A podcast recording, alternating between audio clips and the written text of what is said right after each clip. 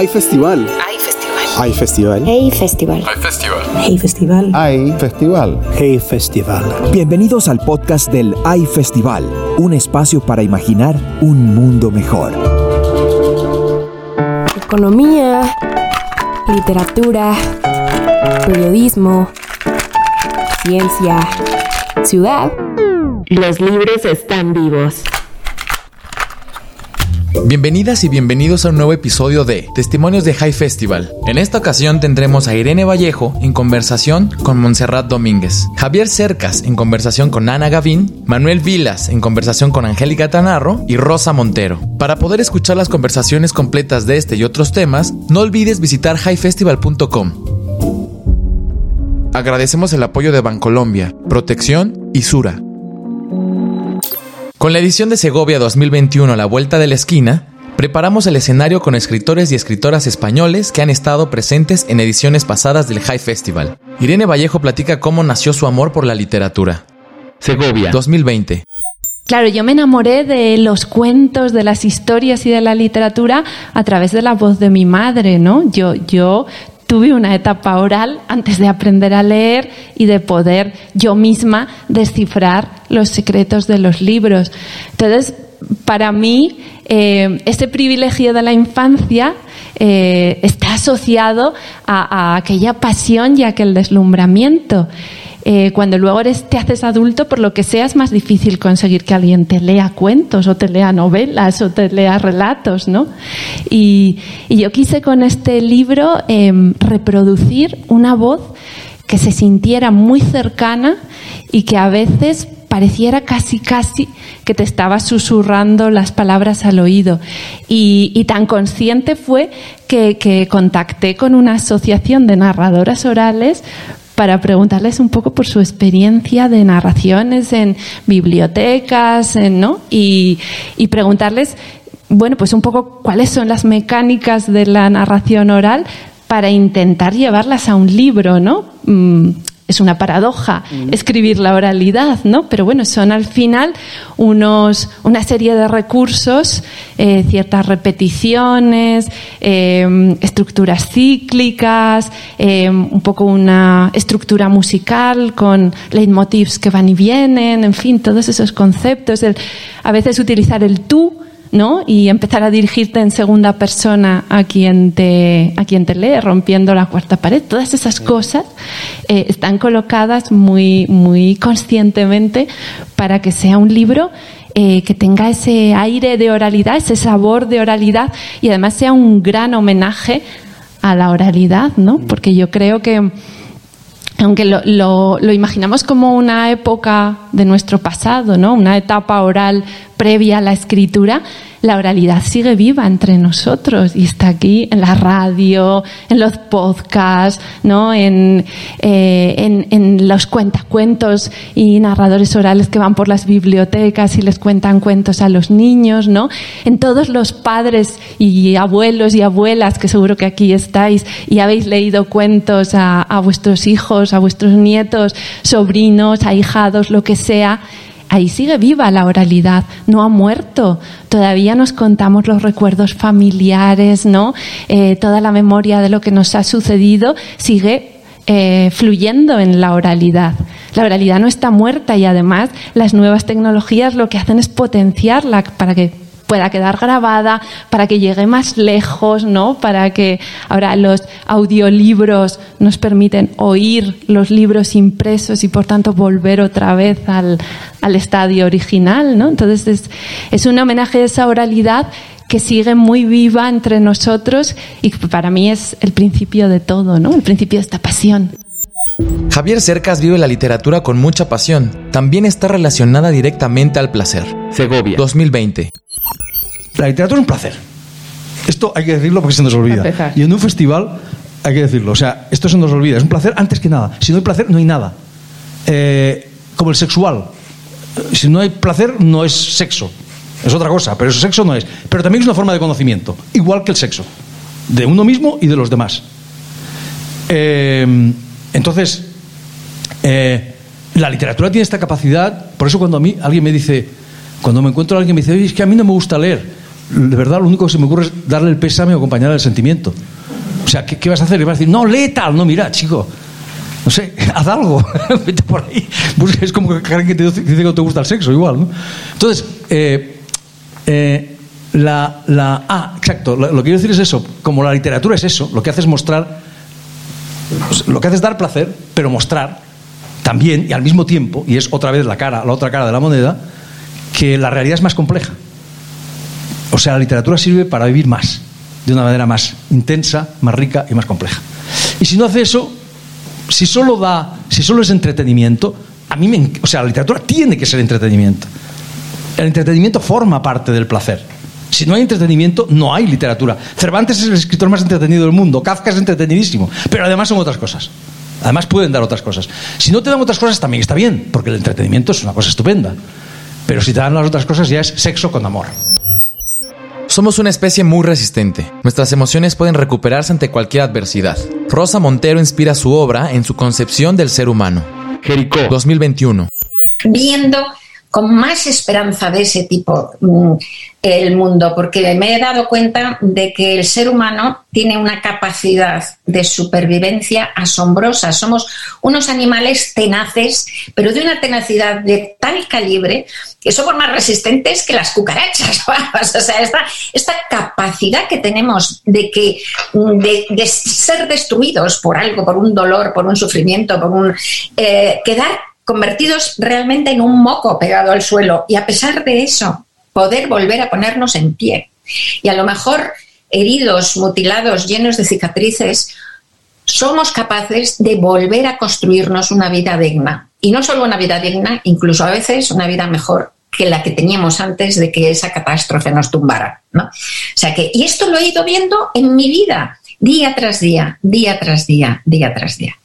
Luego, eh, todas mis novelas son de supervivientes, de hecho, porque tengo esa concepción del ser humano, la más íntima. Yo no lo escojo, yo no escojo contar esto como mm, tú no escribes las novelas para enseñar nada, escribes para aprender, ¿no? Pero como mi visión íntima del mundo es así, ese es el mundo que me sale, ¿no? Entonces, todas mis novelas son de supervivientes porque creo que el ser humano es esencialmente un superviviente. Eh, hay una, hay una frase un refrán de estos castellano clásico que, que, a lo mejor lo conoces, que dice que Dios no te mande todo aquello que puedas soportar. Porque lo podemos soportar todo, prácticamente todo. Entonces, esto es lo que nos ha hecho ser tan exitosos como especie ¿eh? y, convertirnos en un virus para el mundo, de hecho, ¿no? Nuestra capacidad de adaptación y de supervivencia. Y a esta capacidad de supervivencia, para hablar de la ética de la esperanza, hay que añadir el valor eh, un valor moral, un valor ético, porque no se puede sobrevivir. No vale todas las supervivencias, eso es lo que yo creo. No se puede sobrevivir a cualquier coste, de hecho. ¿no? Y ahí lo cruzamos con, eh, con, el bien y el mal, que es uno de los temas además esenciales de la, de la, novela, y con la buena gente y la mala gente, ¿no? que se deduce de eso. Eh, también estoy convencida, completamente convencida, Ana, que, que el ser humano es fundamentalmente, está construido fundamentalmente para el bien. Estoy absolutamente convencida.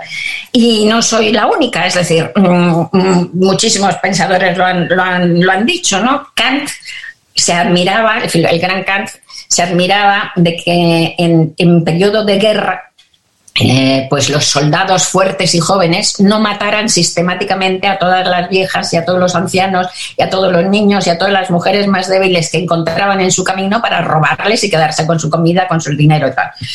Pasaba en algunas ocasiones en la guerra, pero no era lo habitual, no era lo sistemático e incluso estaba contemplado de una manera muy negativa. Y sin embargo, el soldado podía hacerlo, porque era mucho más fuerte que los otros. Podía y le convenía hacerlo, porque conseguía comida teniendo hambre, conseguía dinero. No Entonces se preguntaba, ¿qué hay ahí para que no lo haga? Si podía y le convenía. Entonces de ahí sale su, teoría ¿no? del, imperativo moral eh, categórico, ¿no?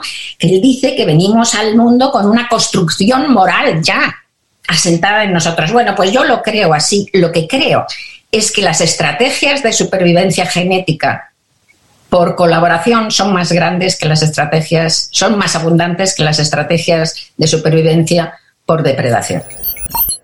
Manuel Vilas tiene muy presente el efecto de su obra en sus lectores. Segovia, 2018. A mí el elogio más alucinante que me ha dicho, y no es solo un solo lector, me lo han dicho muchos lectores, para mí me parece un elogio con el cual yo me puedo morir tranquilo. O sea, es para morirse tranquilo. Es decir, me, han dicho que después de leer mi libro, lectores, cuando les llama su madre al, teléfono móvil, le cogen, le coge el teléfono, ¿no? después de haber leído el libro. Entonces, a mí eso me lo ha dicho muchas personas. Dice, no, no, yo, después de leer tu libro, cuando me llama mi madre, le cojo el teléfono. Digo, Eso es maravilloso. a mí me parece un enorme elogio literario, ¿no? O sea, y, en, en ese sentido me han ocurrido eh, anécdotas, algunas eh, emocionantísimas, ¿no? O sea, mm, pero muy emocionantes de, lectores que utilizaban el libro para comunicarse padres e hijos, dejándose el libro de padres a hijos o de hijos a padres, y, también de hermanos. Pues yo, por ejemplo, tuve un lector que me vino a la Feria del Libro de Madrid, se me puso delante, fue una cosa tremenda. Tenía también, como todo en la vida, todo lo trágico tiene un punto de comedia, ¿no? Esto es inevitable. Un lector se me pone delante eh, en una caseta, ¿no? Y le digo, ¿para quién firmo el libro? Y se me queda mirando y se echa a llorar. Y se echa a llorar. Y así estamos un rato, ¿no? Él llorando y yo esperando a que, hasta que la librera, actúa la librera y le dice, ven conmigo, entonces lo lleva a un banco, entonces está un rato ahí esperando hasta que se le pasa y entonces ya finalmente parece que se le ha pasado, vuelve otra vez ¿Para quién firmo el libro? Y se vuelve a echar a llorar. bueno, así estuvimos hasta que al final el hombre consiguió verbalizar lo que le ocurría. Y lo que le ocurría es que yo tenía que hacer una dedicatoria en ese libro para su hermana. ¿Mm? Era un poco complicado. Entonces eh, tenía que dedicar el libro para su hermana y tenía que poner la dedicatoria, por favor, cógele el teléfono a tu madre. Entonces, cabrón, lo que pasaba es que eh, su hermana no se hablaba con su madre. Entonces eso él lo llevaba de una manera dolorosísima, o sea, le producía un dolor tremendo, ¿no? Y quería, quería, ya no sabía cómo decirle a su hermana que tenía que hablar con su madre. Ese era el, problema que tenía era que, su, que no se hablaba, que, que, su hermana no se hablaba con su madre, ¿no?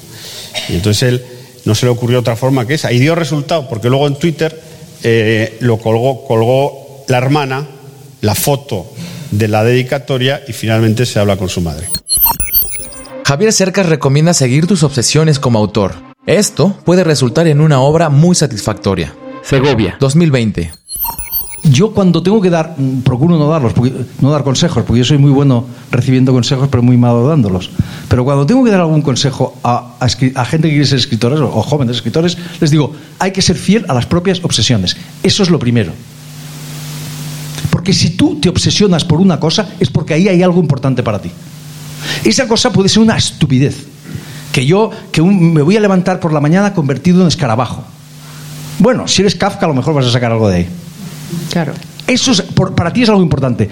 Yo veo, por poner el ejemplo más, te pongo el ejemplo más aparatoso de lo que estoy diciendo, que es, hombre, una imagen que todos los españoles, todos los que estamos aquí hemos visto, no una, ni diez, ni cien, miles de veces, que es la imagen de los golpistas del 23 de febrero entrando en el Parlamento y disparando y tres personas, y en particular Adolfo Suárez, que es el protagonista de la novela, quedándose en su sitio.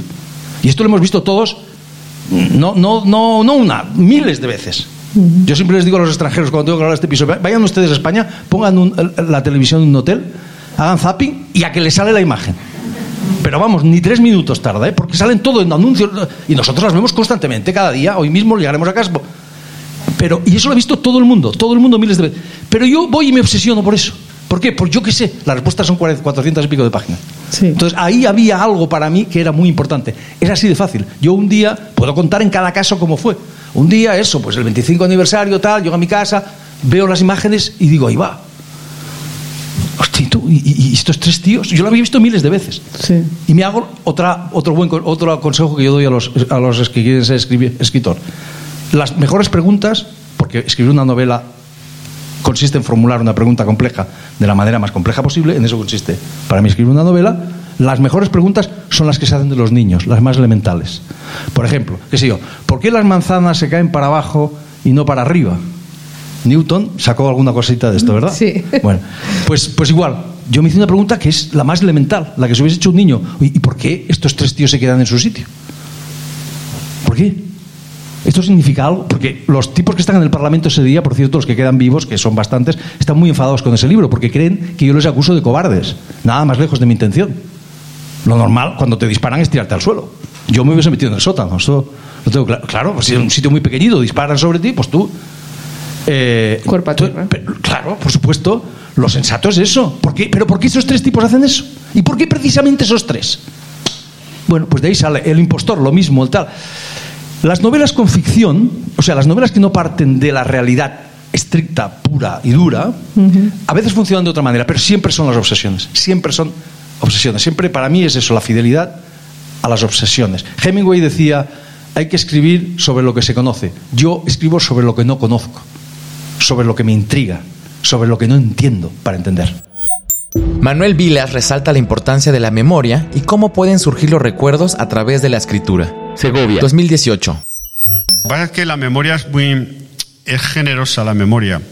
Eh, cuando tú mm, cultivas la memoria, eh, y eso lo podéis hacer vosotros, y lo puede hacer cualquiera. Si tú tienes un recuerdo de, yo qué sé, de cuando tenías 10 años y lo escribes, tienes que escribirlo, si no, no funciona. Automáticamente, ese recuerdo escrito te regala otro que estaba en tu inconsciente. Y, ese, y de repente, eh, cuando aparece ese recuerdo inconsciente, te quedas como iluminado y como asombrado. Porque es como si hubieras abierto una puerta directamente al pasado, ¿no? Entonces el pasado es adictivo. Es adictivo porque es la vida que tú llevaste. Es un poco, bueno, pues el, el lo que le pasó a Proust, ¿no? Que se fue a buscar el pasado y se quedó, se quedó en el pasado, ¿no? Porque claro, unos es la cuantos, vida. Unos cuantos tomos. Se, se, pegó siete tomos, siete tomos en el pasado. Porque claro, porque es la vida que has vivido y mientras la escribes y la dices eh, y la vas escribiendo, tienes la emoción y la sensación de que ha vuelto de que es, como si volvieran todos, ¿no? Como si de repente resucitasen todos tus padres, tus tíos, y todos estuvieran allí, y, eso es eh, muy adictivo, ¿no? Entonces, ¿Eso quiere decir que, habrá más? Sí, porque tengo, sí, sobre, no, más de naturaleza autobiográfica, más, escritura autobiográfica. Mm. Sí, porque es adictiva, es adictiva que están ya en camino o, tanta, o tanto viaje y tanta... Pero un, escritor tiene... una de las cosas que, vamos, pues hablo con otros amigos escritores, si, un escritor, o sea, si no escribes algo, eh, estás, eh, o sea, un escritor tiene una relación eh, muy intensa con la escritura. Si deja de escribir, se pone enfermo. O sea, yo he visto a escritores que eh, no les está saliendo nada en lo que sea y están como almas en pena, ¿no? Tienen que estar siempre con algo, ¿no? Entonces siempre un escritor está con algo.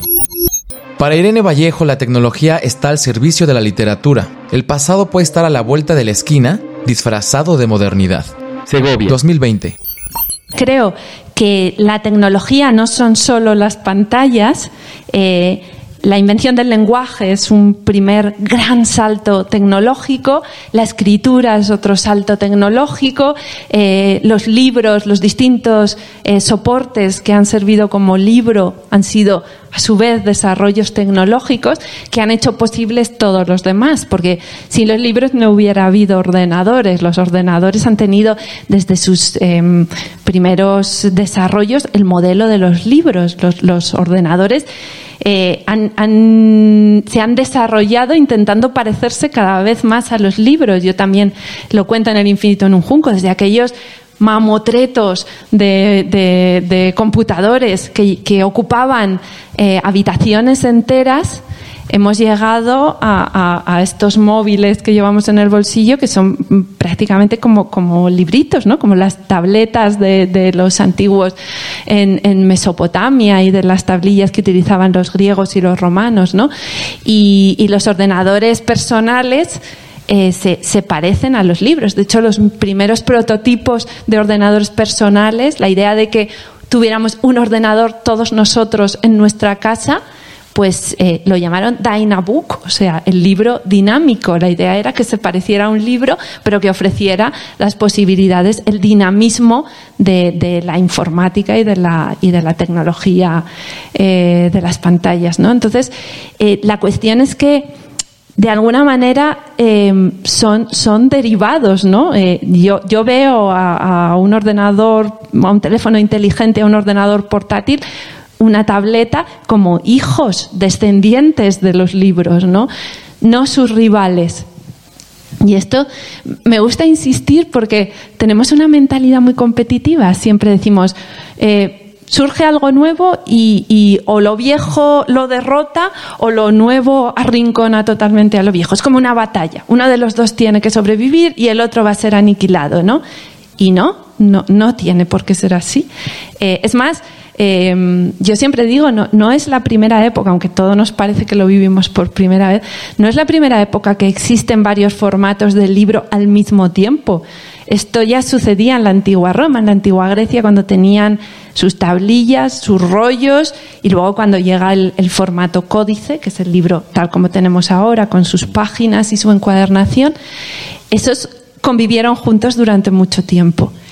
Y, bueno, y de hecho es posible que, que, regresen, porque nos están diciendo que las, el futuro de las pantallas son esas pantallas flexibles, ¿no? Que, enrollaremos y se está experimentando exactamente con unos móviles que posiblemente los enroscaremos para guardarlos en el bolsillo, unas televisiones de plasma que se guardarán, ¿no? Como, como antiguos rollos. O sea que el pasado puede estar a la vuelta de la esquina esperándonos con el disfraz de la modernidad. La popularidad de una obra no compromete su calidad. Javier Cerca sugiere dejar los prejuicios de lado. Segovia, 2020. La gente no se fía de su propio gusto y hay una enorme cantidad de prejuicios. Por ejemplo, y esto no es solamente español, pero muy, pero muy de España, también en otros lugares, pero menos. la, superstición, la superstición fundamental de nuestro tiempo es que no puede, de que la buena literatura no puede ser popular. Sí. Que, que ya venda bien es terrible. Eso es, a eso me refiero. Es decir, no puede ser popular. La buena literatura solo puede ser una literatura de catacumbas, una literatura tal, secreta. Eso, eso obviamente lo, fomentan muchos los escritores de catacumbas y los críticos y tal y cual. Claro, pero esto, por motivos evidentes, ¿no? Claro. Eh, pero esto es una cosa asombrosa. O sea, es algo increíble. Este, hay un libro que yo no sé si han oído ustedes hablar que se llama Don Quijote de la Mancha. Este libro, escrito por un tipo que increíblemente se llama, era español, fue un, éxito total en su época. Fue un bestseller total en su época. Lo leía todo el mundo, lo conocía todo el mundo, hasta los analfabetos, como se encarga de, recordar el propio Cervantes, porque se leía en las posadas. Y se tradujo en su momento. todo. A todas partes. ¿eh? Pero un, libro no es un libro para catedráticos de la Universidad Central de Madrid, es un libro para la gente, totalmente. Shakespeare era enormemente popular. Los grandes novelistas del siglo XIX, yo he venido aquí a hablar de mi libro, por cierto, Víctor Hugo, que es un libro muy importante, que es un autor muy importante. Los Miserables fue un éxito descomunal. Madame Bovary, eh, Dickens, los grandes poetas del XIX. Pero, pero fenomenal. Este prejuicio empieza a finales del siglo XIX por una serie, eh, lleva dos días, lleva un siglo y poco. Yo no estoy diciendo, obviamente, que todas las novelas que todo vale, leídas sean buenas. No, hombre, no, es una tontería, como una casa. Digo que hay, hay de todo en esta vida. Y sobre todo que a la larga, la buena literatura, no hay ninguna duda, se impone. Es decir, Kafka, que es un hombre que eh, en su época fue muy mm, apreciado en círculos muy pequeños y muy poco conocido, ¿por qué? Porque publicó un librito así de pequeñito, así de chiquitito, de cuentos. Pero hoy, cuando antes de morirse, quiero decir, en vida, Luego se publicó el resto de su obra y hoy es uno de los, más, uno de los escritores más leídos del mundo en los últimos 50 o 60 años. ¿Eso también hace que lo convierte en un mal escritor? es que son, son cosas que no, no, merecen ni la pena hablarlas. A lo que voy, pero parece increíble, increíblemente todavía rigen. Esto es una cosa que a mí me asombra. Soñar con los ojos abiertos es posible a través de la literatura. Rosa Montero imagina y construye universos cuando está despierta. Jerico 2021 justamente soy el tipo de escritor o, escritora que no tiene, que no soporto una relación con lo autobiográfico. No me gusta nada. De hecho, me parece que lo que es maravilloso es eso, como decíamos antes, esa posibilidad de hacer un viaje al otro, un viaje a los otros. Siempre he dicho que la novela es la autorización de la esquizofrenia, ¿no? Vivir esas otras vidas. Entonces, pues, eh, pues no, lo que pasa es que, claro, como os decía que las novelas son como sueños que se sueñan con los ojos abiertos, pues, pues, pues en el fondo te representan simbólicamente, aunque, aunque ni, tú misma seas capaz de entender cómo. O de, es lo mismo que en los sueños. Tú puedes soñar un día, eh, pongo siempre ese ejemplo, pues sueñas un día que te salen unas, unas alas enormes y peladas negras a la espalda y que vuelas por encima de Pekín. Bueno, eso no tiene nada que ver con tu vida, ¿no? Con tu vida real, pues no, no, no tienes alas y no vuelas por encima de Pekín. Pero mientras sueñas eso, a lo mejor estás muerta de miedo, o a lo mejor estás tristísima y llorando, o a lo mejor estás riéndote y feliz. Y todas esas emociones tan fuertes que se relacionan con ese sueño tan raro es porque ese sueño simboliza algo muy profundo tuyo, aunque tú ni siquiera seas capaz de interpretarlo. Pues las novelas exactamente igual. O sea, que hablan de algo muy profundo tuyo, pero ni siquiera yo soy capaz de, de saber de qué. Irene Vallejo comparte que para ella los libros sirven de refugio, son compañeros de vida y en estos meses tan tormentosos han aliviado un poco los malestares que llegaron con la pandemia. Segovia 2020. Sí, es que es cierto, los libros que vivos están todavía, ¿no? Y cómo nos han ayudado a mantenernos vivos nosotros. Eh, yo he hablado con, libreros y me han dicho que que en estos tiempos de confinamiento y, de angustias eh, ha aumentado la, demanda de los libros, eh, ha habido gente que ha descubierto o redescubierto la lectura, ¿no? Y en un tiempo confinado eh, han sido los libros los que nos han desconfinado la mente, ¿no? Al menos cuando el cuerpo estaba obligado a las estrecheces y las limitaciones del, del movimiento. Y, bueno, yo en el infinito, en un junco, em, he recogido testimonios de, de épocas difíciles y duras de la humanidad Eh, épocas en las que parece que todo se reduce a la lucha por la supervivencia, como el gulag, em, eh, los campos de concentración nazis, eh, la revolución cultural, los campos de refugiados, momentos terribles de la historia, y aun en ellos hay gente que lucha por conseguir libros, que los atesora, ¿no? que organiza como pequeños clubs de lectura clandestinos eh, al margen de los guardianes que los vigilan.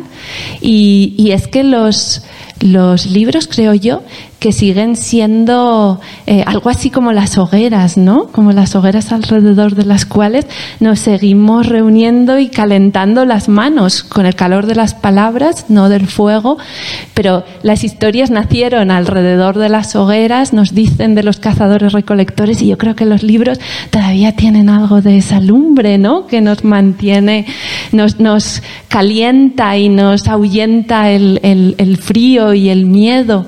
Y, creo que en estos tiempos ha sido así como yo recuerdo en la infancia, ¿no? Que, que, para mí la noche no era el sinónimo de los miedos, sino del momento mágico en que mi madre me leía los cuentos. Y entonces era cuando precisamente los temores se desvanecían. Yo asociaba más los temores al día que a la noche, ¿no? Y, creo que los libros han, representado una vez más eso para nosotros, ¿no? Cuando todo lo demás ha fallado, los libros han estado eh, a nuestro lado y de nuestra parte. Recuerda que podemos seguir imaginando el mundo en High Festival Segovia 2021, del 16 al 19 de septiembre. Por primera vez contará con varios eventos en los meses previos, repartidos en varios enclaves de Castilla y León, celebrando la diversidad de la región. No olvides suscribirte al High Player en highfestival.com, donde podrás encontrar miles de audios y videos de ediciones pasadas de High Festival. Agradecemos el apoyo de Bancolombia, Protección y Sura. Hay festival. Hay festival. Hey festival. Hay festival. Hey festival. Hay festival. Hey festival. Esta fue una producción de Junkie Media.